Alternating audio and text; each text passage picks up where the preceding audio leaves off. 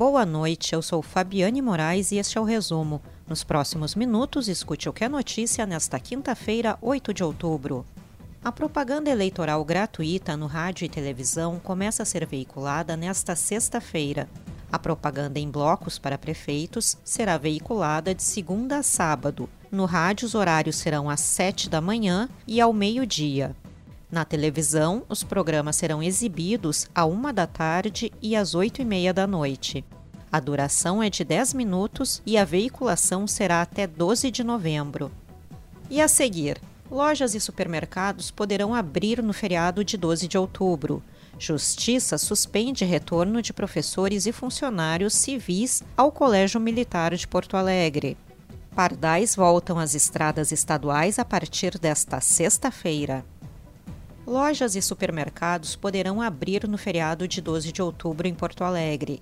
A oportunidade é para empresários que firmaram um acordo coletivo junto aos sindicatos do setor. O dia de Nossa Senhora Aparecida e das Crianças é a terceira maior data de vendas para o segmento.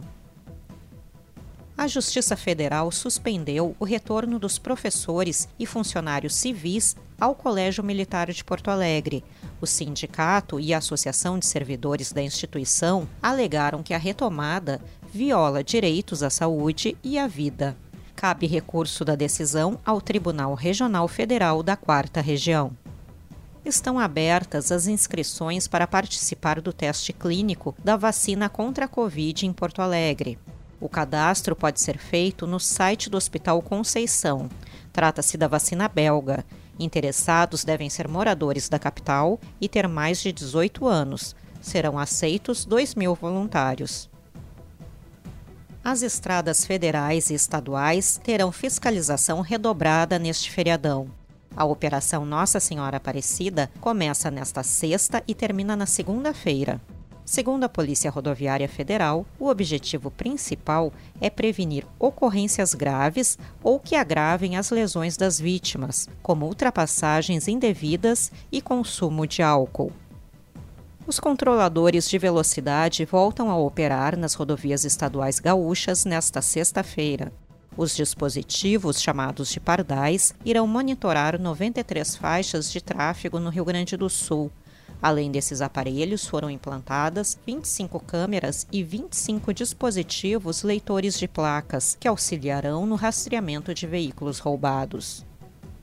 O sol volta a predominar no Rio Grande do Sul nesta sexta-feira. O dia começa com tempo firme em praticamente todo o território gaúcho.